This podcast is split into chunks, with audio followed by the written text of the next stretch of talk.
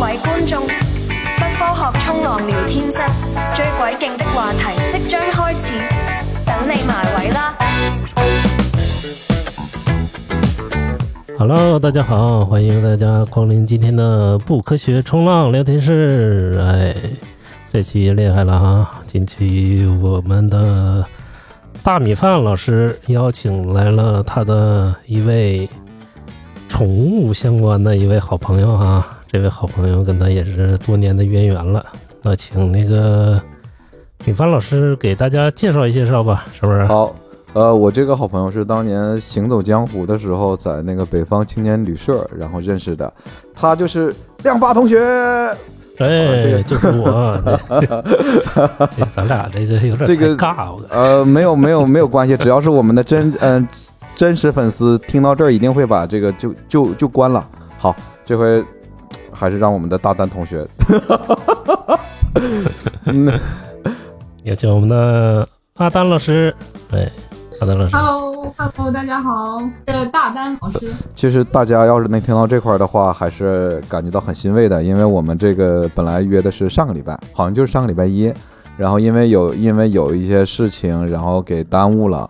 其实什么事情呢？最后当一个彩蛋吧，嗯，最后当一个彩蛋，我们最后来来说是因为什么事情给耽误了，呃，我们就在选选题嘛，然后我们突然就想到了宠物，然后最近也是中选八公的这个电影，然后再一次掀起了一股这个宠物的这种疯狂，然后我们突然间想，那我们就聊聊这个宠物吧。然后还有一个就是，这个也是我们的不科学冲浪聊天室的首位美人嘉宾。嗯哎，对，真是这个首位女嘉宾啊，给首位女嘉宾鼓鼓掌啊！好，来欢迎大家稀稀疏疏的掌声。嗯，很荣幸，很荣幸。嗯，对，现在这个播客这个风气啊不太好，嗯，没有女嘉宾就不听啊。啊，不对啊，那个亮八，你不说 播客的主要受众是女同学吗？啊，你你你你呃，不是女生吗？然后你你也骗我，所以说我才一直热烈的不停的录录录，最后原来还是男的听得多。嗯，那个先让大丹老师介绍一下自己，嗯是不是跟广大的听众朋友们？啊、我现我是一个南京的姑娘，现在在南京一家宠物医院工作，啊、是一个兽医师，啊、平常只针对猫和狗，然后擅长的话是外科、软组织外科，还有影像学，啊、从业大概有四年了。哎呦，你哦这太全面了。这啊个这么久，猫狗也分科吗？这个我想问一下。不是啊，是分异宠啊，比如说有的看蜥蜴啊，看蛇呀、看乌龟啊，就是异宠。这猫狗是正常的，然后还有一些看一些大动物的，比如说牛马啊这些，还有一些动物园的更不要说了，对不对？哦那更这个加专业孤陋了寡闻了。对对，但是当他说那个异异虫，这个异的是汉字的哪哪个字？就是不一样的那个意思。呃啊啊异呃。啊、我我真不知道，连蜥蜴这哥们儿就是这种，这个也需要看吗？我以为咣当一有病了就顺其自然了。不会啊，有很多人养蜥蜴，嗯、但是蜥蜴这方面我了解还挺少的，至少我知道他们经常去买一些蟑螂给蜥蜴吃，还蛮有意思的。哎呀，我们家前段时间放烂，所以说我也研究过要不要养个蜥蜴。啊，你还养个蜥蜴，这没？没有啊，因为小强泛滥嘛，然后我觉得就看看这个生物灭蟑，看看有没有效果啊。但我估计他也就不想怎么吃了。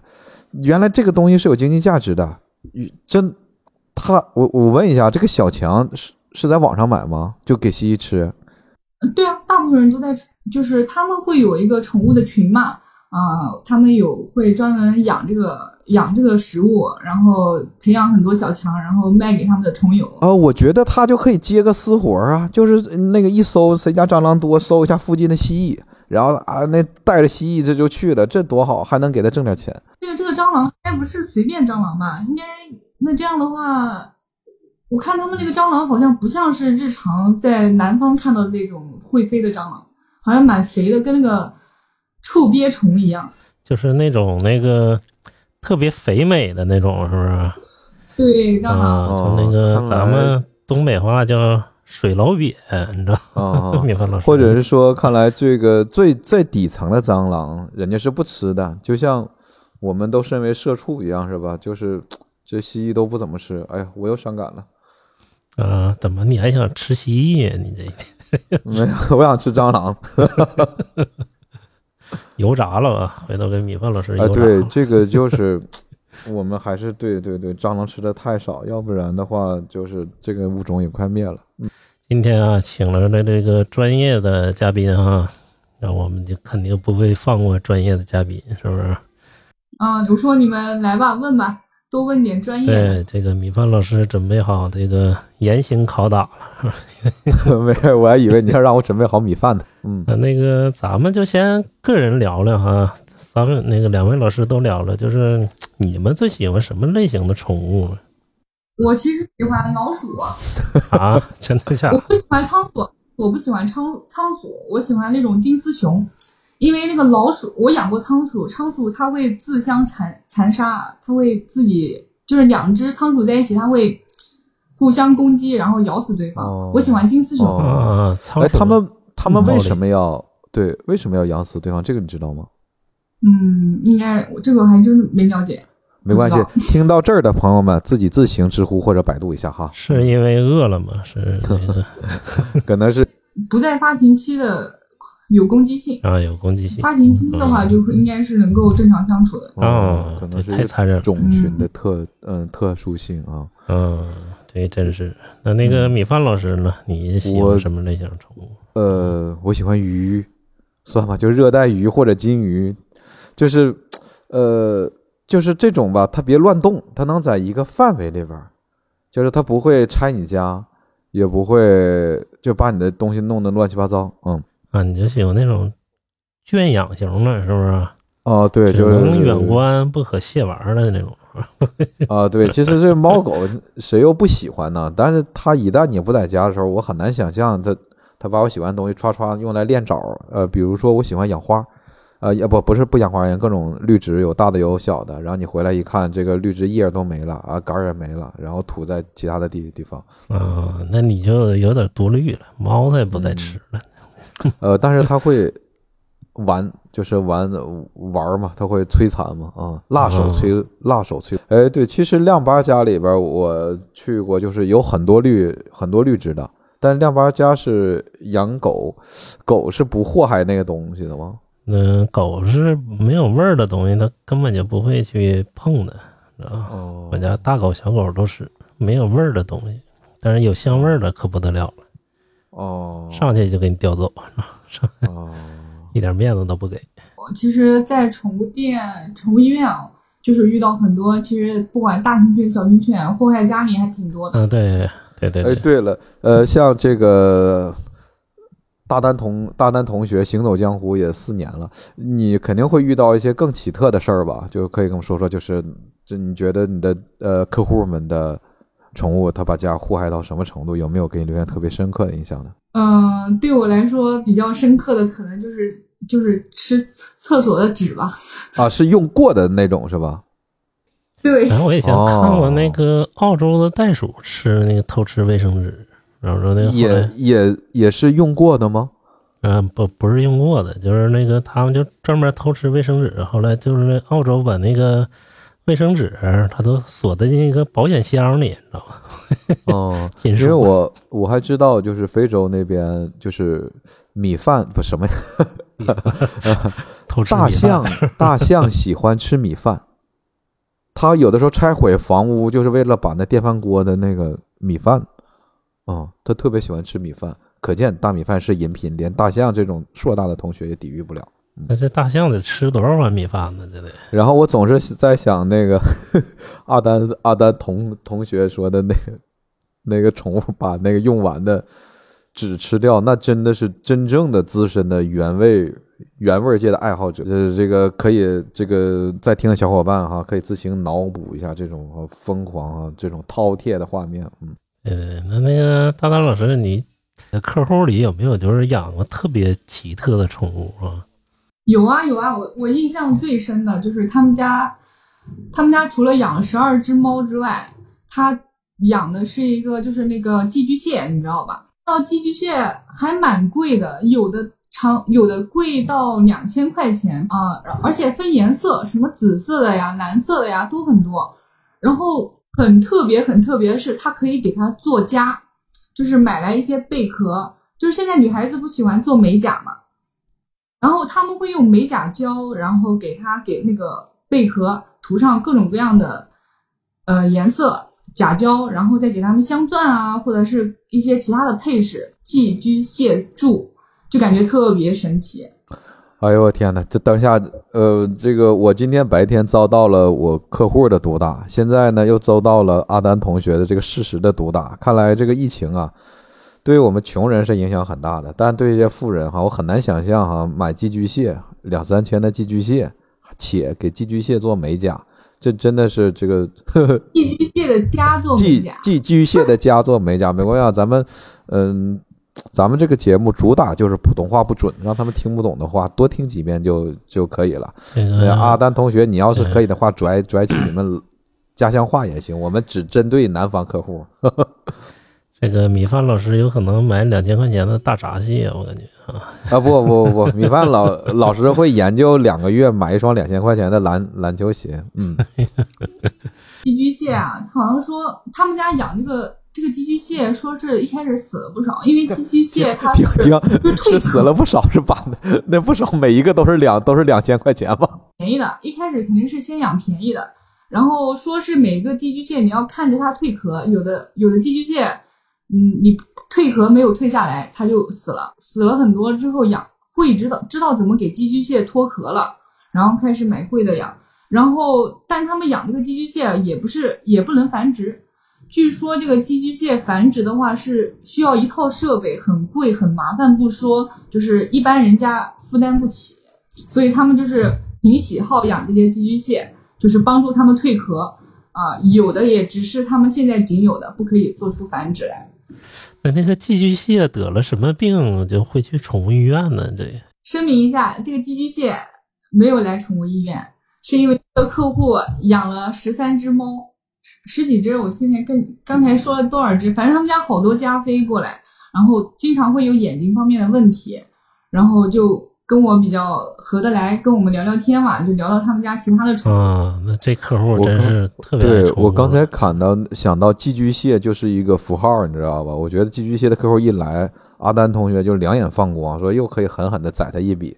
嗯，我觉得连喜欢喜欢给给这些寄居蟹做房子，做一些漂亮的房子的这样的客户，应该是比较呃比较优雅、比较时尚，会喜欢，会特别的不像我这样子性格的啊，就是听听还很有意思。对对对，人家也是有职业操守的，米饭老师。没有，我总我总觉得是这样，就是这就属于劫富济贫嘛，哈，你这个就嗯，他都他都那样了是吧？他都两两千多寄居蟹了，又和差一点二百多的二三百的眼药水，然后就咣咣的，一看寄居蟹的客户就可以报价高一点。看来这阿丹同学还保持了我们 N 年前认识时那样的清澈，是吧？呃，你要是自己当一个无良医生，你是会不会把这价格抬高一点？一看，哎，这是有寄居蟹的客户。不会啊，因为他不告诉我这个价格的时候，我都想不到这个螃蟹能这么贵。但是就是那个，我想问一下，这个阿丹老师，就是能在你们医院就诊的啊，最奇特的宠物是什么？就普通人都看不到的。我之前，我现在在一家动物医院嘛，但是我之前是在南京的一个中心店啊、有过有过小熊猫过去扫 CT，啊、也见过就是小仓鼠扫 CT，可有意思了。记得这个这个就是那个小熊猫，它去扫 CT 的时候，还在网上有个网图呢。这属于国家级、国家几级的那个？行，快快打开百打打开百度，小熊猫是可以养的吗？这个东西不是吧？它是不是是？呃，它是不是动物园或者是什么？对，动物园。啊，动物园啊啊啊！对对啊，那这个就非常厉害了。这个一般大夫还看不了的吧？是不是？嗯，提供一下结果嘛，提供一下给给动物院、动物园知道他们是什么问题嘛，提供一下结呃，果。我打开百度了，它是国家重点野生保护动物名录二级。然后说在这里也提醒广大听友啊，千万不要养小熊猫啊，我我估计动物小熊猫就园过去的啊。嗯就不是寄居蟹的价格了。哎，对对对，小熊猫你不经常抽吗？米饭老师，你哎，那也是曾经，现在改名叫红河了。大丹老师，就是你自己养宠物吗？你？我自己没有养宠物。哎，这个是为什么呢？这个可以啊，我是觉得一个是呃猫和狗嘛，狗的来说的话，天天要遛，我早上起不来，我感觉我是养不了狗。养猫吧，猫天天刨刨猫猫砂，你知道吧？我居住的环境是一个公寓，你知道吧？就是一个一个一体的，就是很通畅的一个公寓。然后我要是养猫，它容易刨完屎之后再刨我的床，我就有点受不了。啊，加上一个狗狗和猫，它现在基本上都能够活到十五到二十岁，这个时间太长了，就是长到觉得我负担不起它的一生，所以我不会轻易去养宠物。哦，这也是个非常负责任的决定啊。那你可以像米饭老师一样养一个，就是观赏类的 鱼什么的。那三天不是让大丹老师给整没了？那那个米饭老师说说吧，就是你如果养的话，会养什么宠物？除了鱼啊，除了鱼啊啊，那还那还是狗吧啊！但是前提肯定是呃住平房，住平房啊，咱就不说住住别墅了，可能在可见的后一二十年也住不上了。但是咱可以租一个平房嘛，租一个院子，在北京的街边子边儿一点儿啊。我觉得让狗住外面，呃，我我在家的时候它可以进来。然后我不在家，它还住外面。那你放点食，肯定有狗上你家来，回去你就不用养了。啊，那野狗 野狗也也呃也呃也行，不就是背包背包流浪狗？这个就不叫背包流浪狗了，这个叫自来狗。也看关键看你家晚上伙食硬不硬。我再补充一个，我刚才看到就是咱们说那个奇特宠物哈，我见过有人在。养拇指猴，就是就跟一个指头那么大，而且像就是加上尾巴吧，就像食指那么那么大，就那么点儿好呃，好像是。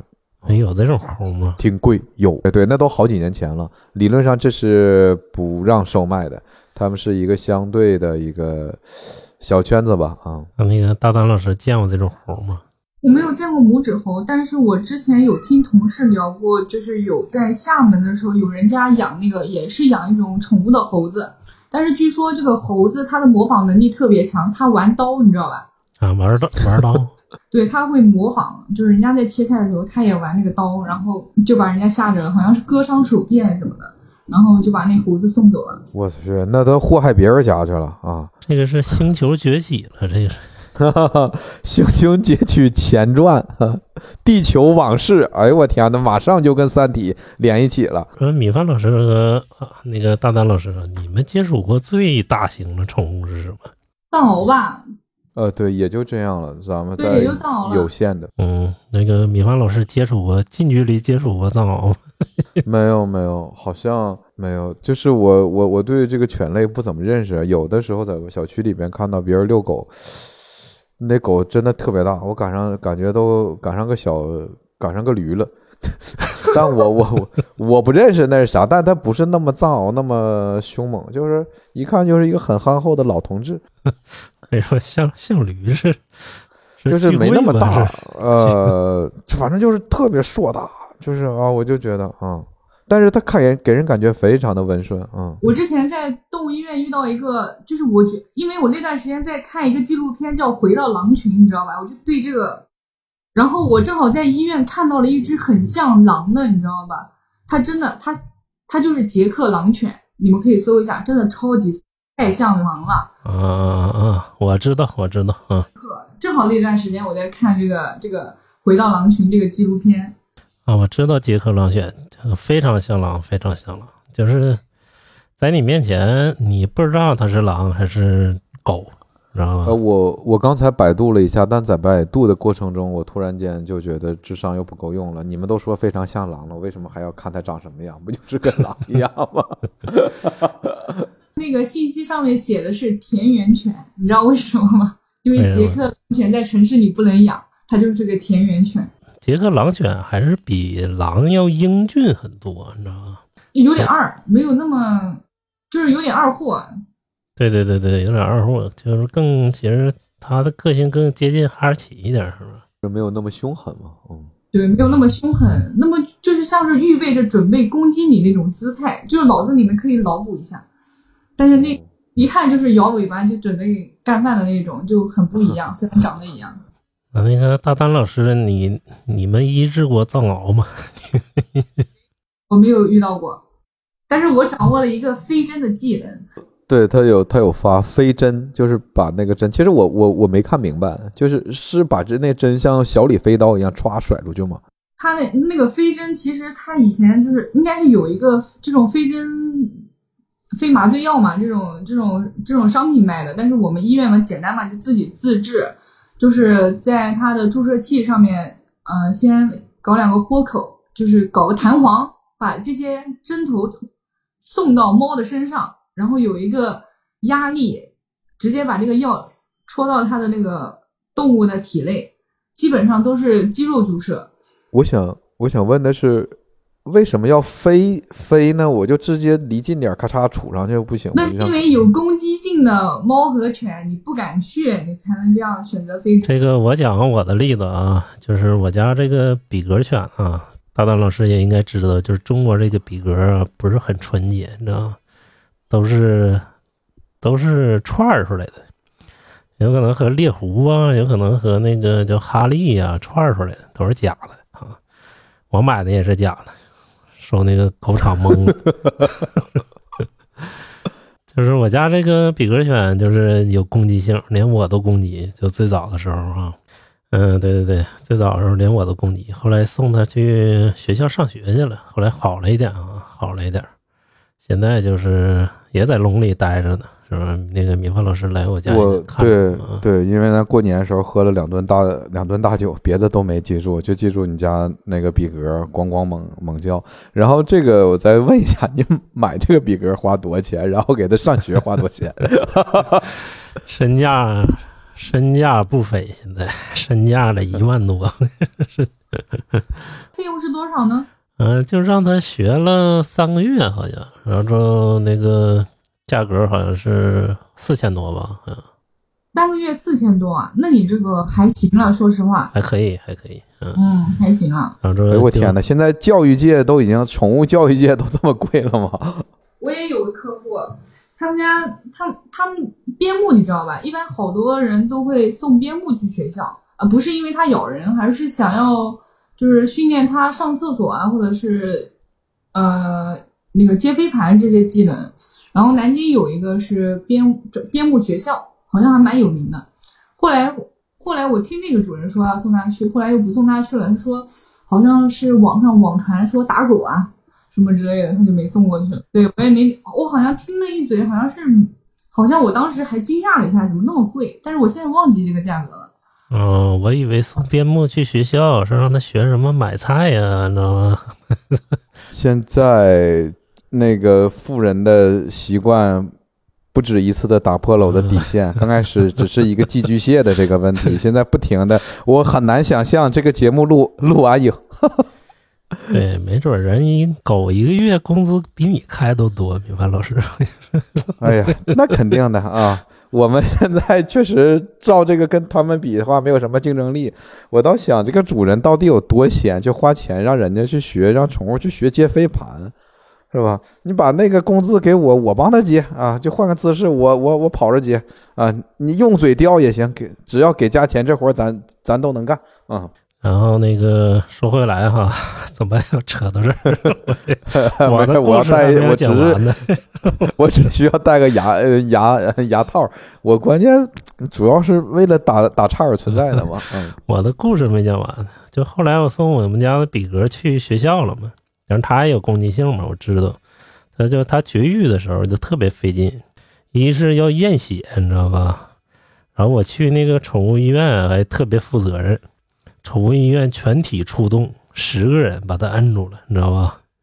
然后给他就是验血，验血完了给他打麻药，然后给他绝育，就是所有的医生护士全全摁他一个，你知道吗？狗，那你这没白花呀？人家说你这一个活儿赶上俺们干仨了，人没给你加没给你说加钱呢。对，特别紧张，你知道吗？场面就是我们在的时候，主人在，你知道吗？他就特别调皮，就是不行了，怎么都不咽，你知道吗？后来就是医生说，就是你俩就别在了，看他老不老实。后来我俩都不在之后，一下就怂了，你知道吗？就站着就不敢动了。人家全班总动员，这得花多少钱？因为我就是这样的一个人士，我也参与过，全医院就压一只狗。那你这个见过最棘手的状况是什么状况？比如说，我们现在扯个题外话，像这种这种特别凶的犬，就是像我们这个行业，如果一开始的时候啊，就是你刚实习的时候，你被一个突然被咬的特别严重，那你可能就见不到它了，它可能会在几天或者是一个月之内选择转行。啊，然后，然后在你这个过程中呢，从业过程中，然后你感觉你可以有一点点保护自己的能力，然后又能制服这只狗的时候，你会变得特别勇，就是像你刚才说的那样子，去就是好几个人去制服这只狗，然后我一定要就是战胜它，然后把它就是该做的检查都做了，所有东西都给它就是完成，然后再往到后期，你就会觉得何必呢？何必难为自己？不怕被咬吗？就变成这种样子了，你知道吗？我感觉我现在就是就是这样的一个梯度。我天！等一下，我刚才刚才一直在在想，都被咬的不行了。刚才说那话，这得被咬的多惨呐！那你们是不是就是手咬到脸了就不说了，那肯定是立马就走了啊，都有我说的这种情况都有，有咬到这个手，就是大拇指下面这一块肉不是特别特别的，把这个里面的那个脂肪全部咬出来了。哎呀，我们。我们现在这个节目往汉尼拔的方向发展了哈，这个也是宠物的另一面了哈。我讲讲我家狗咬我的事儿，哎，就是米饭老师、大丹老师啊，那天得亏我穿羽绒服，你知道吧？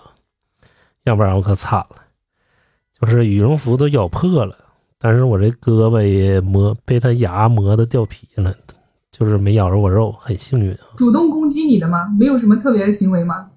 嗯。有可能我那天喝多了，但是我没攻击他，他就攻击我了。我就上去摸他一下，你知道吗？完了就不可能是你的手上有酒味儿。对对，可能对你的什么烟草味道啊，什么身上的酒味儿啊，是吧？对对对对。后来我也发现他特别讨厌酒味儿。咱们咱们说到这儿，我突然想想聊，就尤其是说各种咬嘛，就是现在民间哈网网传，就是咬了被挠猫挠了，被猫咬了或者被狗，就是一定要打那个什么狂犬疫苗。那疫苗有时候一打，唰唰唰，它一大串，它不是一针。他有好，就所以说啊，所以说这个呃，大丹同学身为业内人人士，可以给这小伙伴们说说这个到底要不要打，或者一打他是打多少针？然后特别想知道打这个好像听说挺贵。是这样子的，一般像像我们跟客户说的话，一般是如果被咬了，你要是不放心，你还是最好打一下，因为我们也不能保证你确定有没有这个狂犬病，因为在人身上它的潜伏期很长嘛，有的很快。有的很慢，长达二十年，但是，一般家养动物是一般的家养动物是不太会有这种狂犬病的啊，因为在在文献上有说这种叫三日观察法嘛，这种其实大部分养宠的客户都知道，就比如说，呃，他如果有狂犬病啊，他肯定是会流口水的，然后然后恐水的，对不对？然后这个时候他可能三天后就会出现死亡了。你说你在你家养了几年的或者好久的一只猫，它咬了你，刮伤你一下，它其实已经。已经在你家待了好久了，已经排查这三日了，对不对？其实它咬你应该是没有什么关系的，但是我们一般不跟主人这么保证。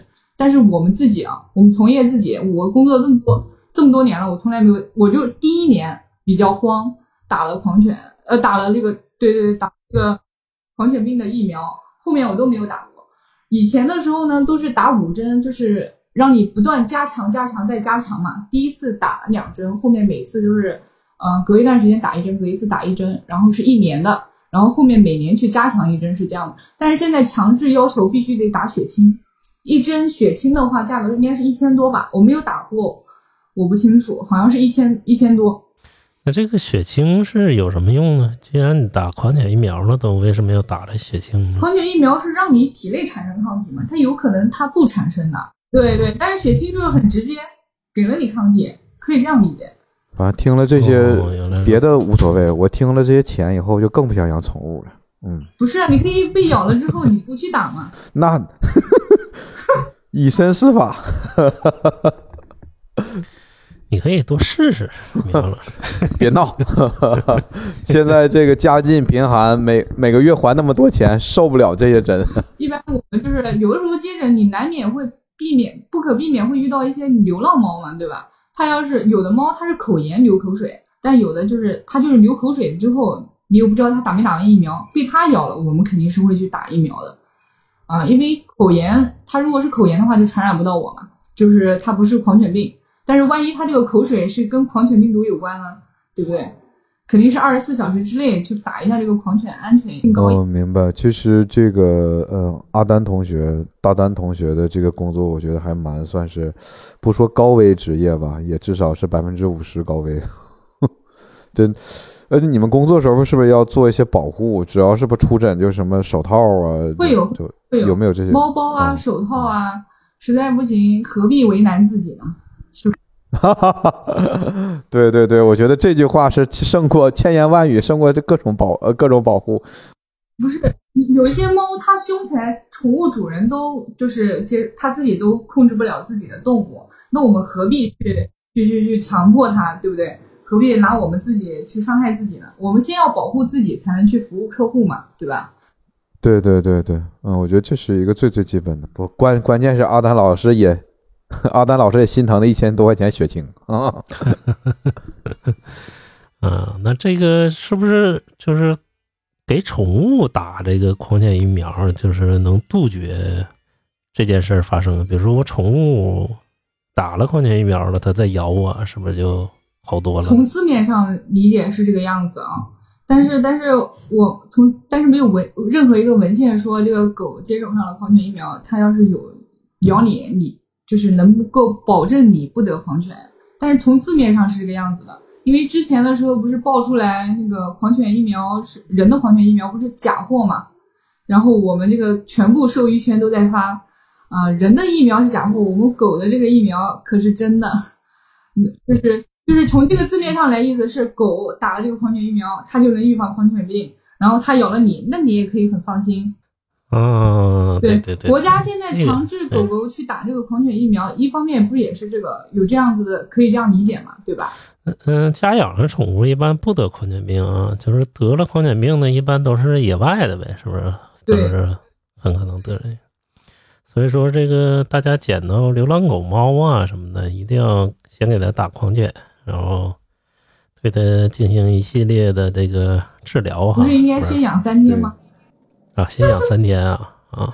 哎呦，我这个哎，那万一就在这三天，万一就在这三天期间就卡中招了，万一他是狂犬病呢？那你又过了这个二十四小时紧急打疫苗的时候，对不对？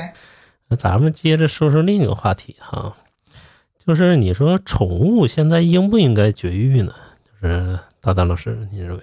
肯定是的，嗯，像母猫，首先母从猫啊，从猫说到狗，嗯，从猫的话，公猫如果不做这个绝育的话，它十有八九它会尿闭，你做了还有也有一定几率尿闭，但是能够减少很多这个公猫。然后其次做绝育也能延长它的寿命，了解不了解？就是公猫经常会发生的一个就是小便小不出来，嗯，这种情况。然后我们再说到猫，那个母猫不绝育，它发情起来，这个嘶叫起来可恐怖了，就晚上嗷嗷的。所有的宠主、猫主人、母猫的主人是最积极带猫做这个绝育手术的。而且而且我以前不知道，那时候刚来北京的时候在七九八，然后就晚上就有很多，我一直以为是孩子，我说谁家小孩怎么没人管呢？这这这，然后渐渐的才知道，我操，这玩意儿挺吓人的，我我都这浑浑身发抖啊！真的就我就以为我就觉得小孩谁扔，我就啊这都二零啊，是不这都两千年了，怎么还有人扔孩子啊？就当时就想的是这样，嗯，真不知道啊，没有常识。那米饭老师，你这个听到孩子叫你，你也不想得收养了吗？哎呀，我活儿还没干完呢，那那我还着急下班呢，那谁还能管孩子？嗯、尤其是我刚毕业的时候，嗯，懵懂的我，天天就知道加班，就知道干活，从来都不想休休息。嗯，啊，这个绝育的事儿接着聊聊哈，就是有些宠物主人啊认为绝育这个太不人道，是不是？对嗯，差不多，对，它会它会用人的想法带入到动物身上。对对对，但是对动物来说，这个如果说不绝育，很可能它这个症状就非常严重了，是不是？对，其实然后我们刚才说到猫嘛，我们再说到狗，然后母犬是最容易在它不绝育，它最容易有子宫蓄脓，真的好容易有，基本上五岁以上就有了啊、会有这种。首先，狗狗来大姨妈也是一个家庭会比较烦恼的事情，对吧？然后子宫蓄脓的话，一开始它的症状就很明显，它不像人一样会说我哪里痛，哪里不舒服嘛，啊，等你发现的时候，它有可能就很严重了。啊，毕竟有的时候年纪大了，他做麻醉的话风险会比较高，那这个发生的几率高吗？母狗这个挺高的。就我说的话，我手上基本上好多没有，就是没有在年纪小的时候没有做这个做这个绝育手术啊，挺多子宫蓄脓的。基本上只要出现就是狂喝水，初期嘛就狂喝水，一直在喝水，然后呃阴道处有这种黑褐色的这种分泌物啊，大概率都是了。然后腹部两侧会比较宽一点，大概率就是这种子宫蓄脓的情况。然后母犬嘛，在现在现在说是在母犬第一次发情，就是第一次来大姨妈之前，把它这个绝育做了，也能够避免这个乳腺肿瘤。就是狗狗一般要八到十个乳头嘛，它这个乳腺肿瘤的话，它就会就可能到时候就得切掉它，就也会很就是会很疼痛嘛，毕竟乳头都没有了，对不对？就是现在现在动物医院啊，它都有这种五岁以下的绝育套餐，就是想做的话，最好还是五岁五岁以下去做，这样一个是经呃经济实惠，一个是安全性也高，对狗狗来说也好，就没有那么高的麻醉风险嘛。哦，原来如此。这个我感觉你们这行业应该是经常给人做做科普，真的，这个生意能更好。比如说在某某某红什么什么呃，然后某小红呃某红小，这个反正广大听友啊，今天这个请来专家了哈。平常你要这么问，上宠物医院是不是得要挂号费得？现在仍然可以给我们留言，把你们所有的这个问题，然后都可以给我们留言，我们到时候会转给大丹同学，然后帮你们解答，然后费用我们可以私聊。哇，我们终于有一笔额外的收入了。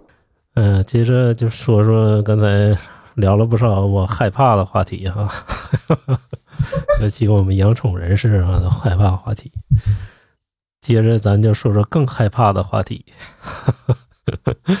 就是宠物这个绝症啊。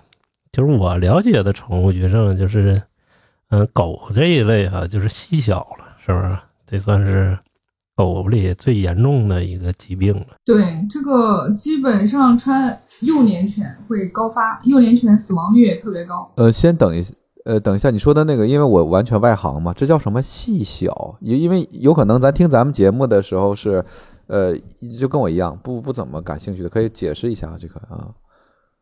这个细小病毒就是常见的是胃肠道出血，它呢致死率真的特别高，基本上在四月龄的小狗，然后它主要会呃出现番茄便，这个番茄便你就可以想象出那种番茄酱排出来的全是番茄酱那种样子，就是里面出血，嗯，它这个反正在在这种传染病上面啊，我们都有一个叫七日观察法，就是输液治疗嘛。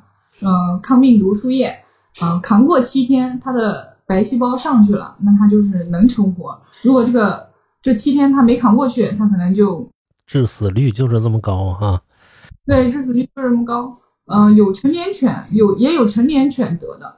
这个成年犬完全是取决于主人觉得这个疫苗啊啊无所谓，反正狗也不出去，出去了也不接触啥的。其实如果是外面流浪狗，我不知道死率高不高，但是只要是有过这个传染病的，它好了，它走过的地方会有六十天的带毒。嗯，六十天只要人走过，你踩回家，你家也有。啊、你们家狗可能也会有，嗯、是这样。啊，流浪狗也会有哈、这个真真是外面不能摸流浪狗了。我家这个流浪狗子被我被我们摸遍了都。嗯 没关系，你们摸它没关系，说明它是健康的。它要是不健康的话，它也不会，就可能就趴着了，你都看不到它了，对不对？那这个猫的绝症呢？因为猫我养的比较少啊，可能那个现在养猫人士比养狗人士要多出很多哈、因为猫适合家庭养嘛。那个今天今天专家来了，是不是？嗯，我觉得细小应该不在我的从业生涯中不算是多大的绝症，他可能还没有就是享受过这个世界，他就已经差不多，因为都在寺院里嘛，就已经就就已经在生死这个生死关这边荡悠了。我真正觉得绝绝症的猫和狗的话，还是肿瘤。现在有的好多什么肝脏肿瘤、脾脏肿瘤，真的我有见过，像是一个呃脾脏肿瘤能大到什么程度？大到一个小孩的那种玩的那个小皮球，小孩那么大。肝脏肿瘤也看到有看到一个很，反正比排球小一半的排球那么大嘛，可以想象出来那个圆的。这种肿瘤是怎么引起的呢？就是有一些原因吗？比如说是呃猫粮狗粮，就是吃的，还是这种就其他的，还是没有没有标准？应该还是跟变异有关系吧。这个如果说是猫粮、狗粮上的是什么毒猫粮、毒狗粮，大多数会影响到它的肾脏，嗯，肾脏疾病会先先体现出来。但是，一般像这种肿瘤，老年犬、老年狗会多发一些。啊，这也就是算是狗中的癌症呗，是不是？对对，其实就是一个概率嘛，嗯。呃，有一个就是像一种传统的或呃，就是糟糕的说说法，说以前癌症没有那么多，现在癌症越来越多，是因为什么吃得饱？其实不是这样的，因为以前人没活到得癌症的时候就没有了，人均寿命没有那么高。就是简单说的这个原理是，人的寿命越高，比如七十八十，这个概率就会越来越大。哦，原来如此。呃，猫得的多吗？猫狗都会得吗？这个肿瘤？肿瘤的话，像脾脏、肝脏狗多，猫的话可能是血栓吧，比心脏病、心脏病。哦猫的哦，对我有一个好，猫狗都有心脏病，但是猫的话，心脏病有可能会引起血栓，这一血栓它就瘫了，它就后退，可能就嗯走不了路这种样子。复发率就是你手术治疗成功了，复发率也挺高的。在我从业生涯中有我见过一个金毛，它它是它不是肝脏肿瘤，也不是脾脏肿瘤，它是皮肤的一个皮肤上面有一个乳腺肿瘤吧。切了一下之后，切全部切掉了之后，一般的话肿瘤不会在它的皮肤边缘就扩大了切嘛，切掉之后它又长了，然后又延展到了腹腔，就真的跟真的就是它会就是侵袭到其他的器官那样子，最后化疗了也没有用，依然还是死亡了，选择安乐，知道吗？真的很痛苦，就是摸肚子越摸越硬，而且生长速度真的很快。那那个冒昧的问那个丹老师一句啊，这个宠物的化疗贵吗？宠物的化疗也挺贵的，宠物的什么都比人贵。得养啊，我我养鱼啊，我养我我养鱼，还没等它治呢，就是啊，不能不能我自己一个人受害。工作就是我的宠物，我只爱我的工作。啊，鱼有没有绝症啊？缺氧。鱼我就不知道了，但我我看看 B 站嘛，上面不是有鱼要剪尾，就是尾巴什么鳍坏死了，要给它修一修。哦，那估计也挺痛。我以前养过一些鱼，有些白点儿病啊，就是可能温度不达到它适宜的，然后甚至白毛病会有一一一点点，可能热带鱼更多一些。然后那个刚说完那个绝症啊，就是丹老师，你说这个有没有什么预防的措施呢？比如说狗狗这个肿瘤啊，或者是猫猫这个血栓呢，是不是？没有，开开心心的活吧，啊，就跟人一样，嗯世事无常，对对哪知道你有对对对，嗯，或者是再反过来说，无常是常啊。正因为就突然各种各样的事，这才是常态。啊，黑白无常嘛，是不是？米饭老师，对，就是有各种意外，那这才是常态嘛。其实现在，呃，我们阿丹老师还是蛮辛苦的啊，他现在还是在自己的工作岗位上坚守，顺道摸了一会儿鱼。嗯，对对对，这个是这个宠物医院都是二十四小时的吧？那个哦，对对对，这个挺有意思。基本上是基本上是中心店，就是有 CT 核磁那种店才会有二十四小时急诊啊，因为他们的住院动物也多。像是社区店的话，它就不是的，社区店基本上它就嗯、呃白天上班，基本上是九点钟左右就下班了，我们店是十点半。啊，哦，那那你也是在社区店吗？对，我现在在社区店。嗯聊聊下一个话题哈，就刚说完绝症，这个宠宠物啊有没有葬礼啊？就是比如说我这个绝症完了之后，哎，丧葬一条龙服务，跟人一样啊，跟人 肯定有，肯定有。啊，现在现在江湖都这样了。对，还很全的。像宠物殡葬，我正好有个朋友，他是做这个宠物殡葬的，他是，呃，他还包括就是有一些死于非命的狗狗，比如说，啊、他牵就牵的好好的，突突然被一只大狗咬死了，或者走在路上被车撞死了，然后他们就会，嗯，宠物主人联系他们，他们给狗就是像是，呃，就跟人一样的一个叫修容吗？是叫是叫修容吗？就是给它嗯，对对对对洗干净，然后把它的破碎的遗体缝一缝，缝的很完美，然后会有个仪式，会有这种就是两边放歌，然后有花这种仪式，到他会录视频给主人，然后再送进那个火化箱，然后提供骨灰，并且还有一个饰品装着装着一部分的骨灰留给主人做做纪念这样子。那的大概的费用呢？有有一个大概的区间吗？有啊，它是这样子，它是呃，如果是死于非命的那个，好像是六百块钱给，就是给你去整理这个仪容啊。然后是还普通的就是叫火化嘛，就是有仪式感的这种火化，是十公斤以内差不多在八百，十公斤以内差不多八百，十公斤以上的话九百到一千二左右。哎呦，这个价格反正比人的便宜点儿，反正是不是？关键关键人家架不住活多呀，那这要干好了，这这这白活也还不错。那这个就是它也会有一个火葬的过程呗，是不是？对对，它有个单独火化的地方，火化的过程跟人的仪式一模一样，啊，有它花摆在两侧这种样子。然后也有骨灰呗，就是骨灰也会给你呗骨。灰和骨灰罐儿，啊还有一个装骨装一部分小骨灰的饰品。嗯，啊，那个它会有那个宠物死之后会有那个宴席的服务吗？这服务目前没有，我觉得可以办一下。这个要有就更厉害那啊！对，嗯那是宠物的宠物的朋友们的宠物吃啊，还是宠物主人们的朋友吃啊？现在给宠物办生日会的会比较多一些。肯定是宠物的主人嘛，是不是？它不是啊，它是宠物的生日会，是宠物狗狗经常在一个地方牵遛，就会就认识很多狗友啊，就他们自己的好伙伴，可能不是同一犬犬种，就可能是一只金毛和一只斗牛玩的特别好呀，啊、然后他们就过生日会的时候会准备狗狗的零食，然后一人一个，然后给狗狗戴上它的呃生日礼帽，然后在他们面前一都买个大蛋糕，然后宠物主人也 happy，他们也 happy。呃，再一次降维打击啊！我终于知道生活的残忍。兄弟，我自己自己自己过生日都不不舍得过，我不应该来做这期节目。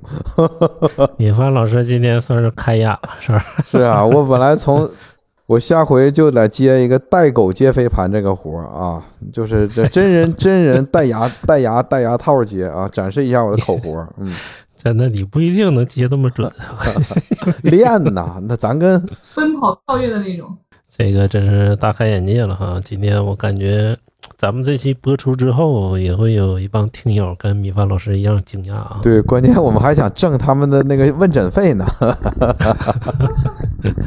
钱的事儿再说吧，是吧？啊，对，我们这段时间就吃定大丹老师大丹老师了。嗯，咱们接着回到话题哈，就是，嗯、丹老师和米饭老师哈，就是当今社会啊，这么多人养宠物，你说他们这个心理是怎么样的？我不知道南京什么状况啊，就是丹老师，但是北京养狗的人特别多，就是我一下楼就是遛狗的时候，每天都会有遛狗的人，非常多非常多。咱们南京怎么样？都是这样子。那你有没有看过北京那些就是遛狗的人群是老年人、是年轻人还是？哎呀，都有都有啊，老年人居多吧，老年人更多。对，一般的话，子女都会在父母老年的时候给他们养一只动物，一个是陪伴嘛，啊，你可能养猫的也多。一般是如果是老太太在家的话，可能养猫会多一些。啊，如果是有老爷爷在家的话，那种可能会给他们养一只狗，一个是千六，每天他们自己也可以随着去散散步，然后就是维持一下自己身体健康嘛，然后心情也不会就是有一个狗去寄托的话，也不会东想乱想。对对对对，这也是这就陪这伴，个孝子贤孙嘛，是不是？嗯孝子贤犬，对，我觉得，我觉得老年人养狗大部分应该是为了陪伴，然后中年人的话，可能就是现在中年人喜欢动物，嗯，讲实话的话，你还没到中年那岁数啊，这块由我来说，这我也不太，我也其实是因为我的心态是我不敢养，就是我可能是觉得，我不确定他们养了是不是不是真的能对他好。我有见见到过那种真的是从一而终，就是对他好，嗯想要养一辈子。但是我也遇到好多丢狗的，我不确定是，不是思想很成熟，只是喜欢一只狗，觉得它很可爱去养它，还是已经做好了跟它一辈子的准备？单身的单身的人养狗的话，他有没有想过他以后的另外一半能不能接受他这只狗呢？对吧？啊，我觉得他我反正是想的比较全面的，我不知道他们是如何是如何想的啊，这种有可能是。也我有遇到过那种，就是如果说他的另外一半不接受他的狗，或者他的狗不喜欢另一半，他就说他不谈了，再 见了。但是我是不知道，如果真遇到这种事情的时候，他是会会选择他的另一半，还是选择他的狗？今天他的 他的狗不喜欢他的另一半，这个对，然后还有的就是中年人养狗，大部分可能是想要一只狗狗和孩子陪伴成长啊。并没有那么美好。话城市里的孩子遇到了这些宠物啊，就是还有一些田野的生活，其实呃都不太容易见到。嗯、就比如写个作文都没有办法写个主题，对不对？有一只狗它还可以观察嘛。嗯，因为呃，刚才说到中年啊，说到狗啊，大家请翻阅我们呃，我和亮班在做的不科学影音聊天室里边，我们聊到了那个《卡拉是条狗》这个电影嘛。然后我正好身为一个人到中年啊，且不养狗，但我身边全是有一些养宠物的朋友，呃，也有一些电影，他为什么要养这个宠物？我觉得更多的是。呃，这个是这个年纪比较特殊，会有各种各样的一个压力。呃，当看到狗的时候，就看到它宠物的时候，无论狗猫、寄居蟹哈，然后蜥蜴啊，那吃蟑螂那哥们儿，就是他会有一种寄托。就像我养绿植，我有的时候我回家发呆，我会看那绿植好久，比看我媳妇儿都多。就是，呃，我突然想起还是那个葛优那个电影啊，《卡拉是条狗》那句话，就是我只有跟卡拉在一起，才有一点人样。我觉得可能是这一块，呃，仅从我的这个角角度，就是会为什么？我想我我我知道为呃为什么，就是在这也应该是占了一大部分人的中年人的一个状态，嗯，嗯，米饭老师这个说出了许多中年人的无奈哈。没事，也也还有很多解决办法，比如说我们做这个节目哈，就是一种扯脱，嗯我们要这个抵抗这个操蛋的生活，然后还养了好多绿植，嗯。米饭老师说的是一个哈，然后那个也有少部分人比较怪癖的哈，就是为了酷，你知道吗？嗯，那他要养一些酷一点的狗，嗯，啊，酷一点的宠物，对对对，我真的比如蜥蜴，我真的见过养好多那种比特犬的、猛犬的，你知道吗？还有那个就是最凶的那犬叫什么犬呢？恶霸犬啊，那种，而且对狗凶，对人不凶的。反正挺酷的。那人养了好几只，三只，我去知道吧？全是恶霸。那狗粮得多少钱？那些东西都好能吃。那咱们就是有一些嗯、呃朋友哈，还有一些身边人，就是现在兴起一股潮流嘛，就是不去狗场买狗，领养代替购买，哦哦哦，对对对，领养代替购买，会收养一些流浪的猫狗啊，是不是？这个，嗯、丹老师讲讲吧，您专业是吧？就是如果说收养了流浪猫狗，应该第一步怎么做呢？就是，嗯，基本上领养代替购买，其实这个也是受国外的思想嘛。然后，其实大部分的狗狗和猫猫，就是也能遇到一些好的人家去，呃，给它首先会带到医院来做体检，嗯，他们会有一个展会，就是定期会在一些平台上发布，就是会给他们这些呃流浪猫狗洗完澡啊，他们会选择一些就是比较亲人的、不攻击人的、比较好领养的这些，然后会给他们制造一个性格的卡牌，比如说他叫什么名字，然后是个弟弟，性格活泼，喜欢粘人，平常喜欢玩球或者什么之类的，会把他性格写得很很明白。然后在一个网站上面全部做的特别好看，加上狗狗的一些呃美照，然后介绍，然后会在一个特定的呃展会上面把它们展出来，然后会有很多人去看，然后就把它们领养回家。对，有一些的话。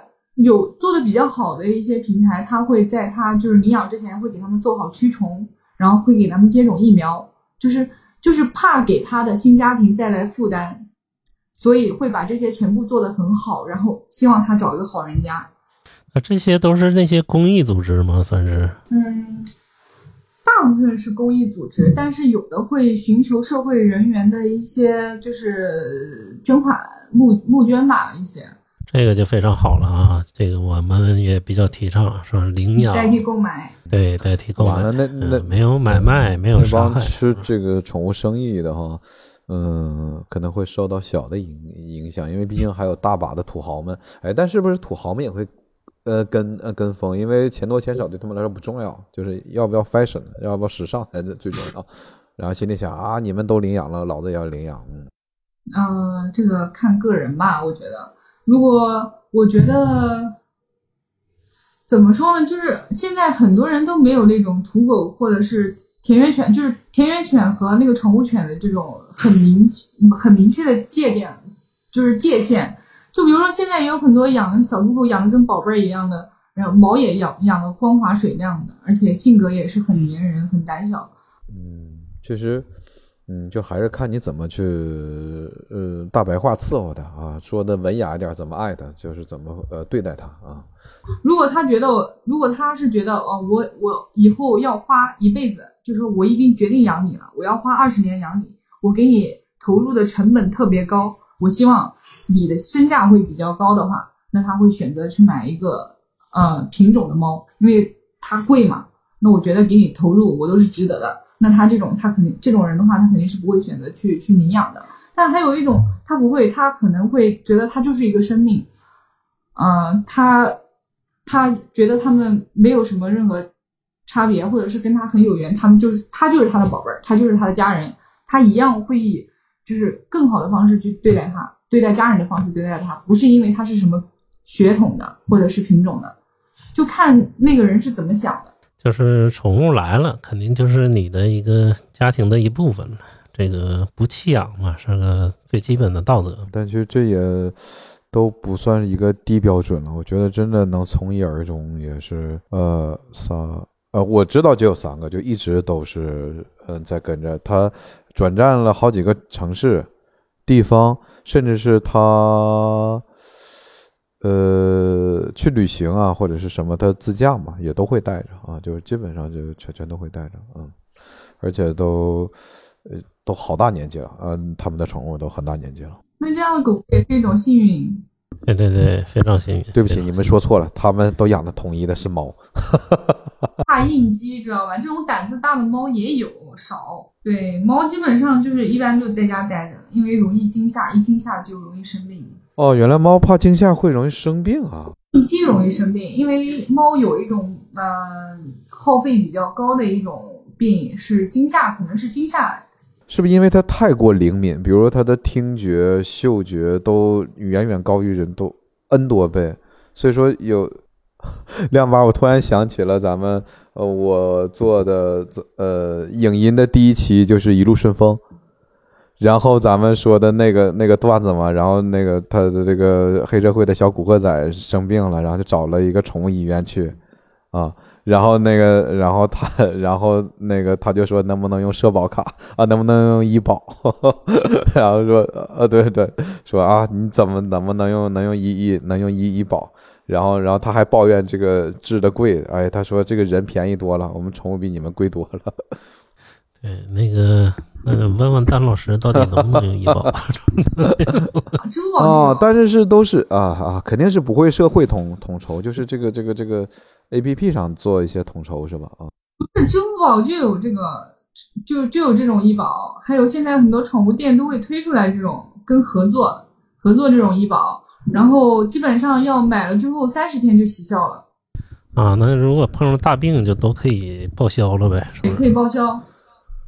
嗯，然后咱们今天的这个话题都聊完了哈，最后一个话题就是，呃，问单独问丹老师的了哈，就是，嗯、您就是听说您不养宠物哈，就是前面说到了，那您当宠物医生为什么不爱养宠物呢？就除了刚才说那几点，就是还有其他的点吗？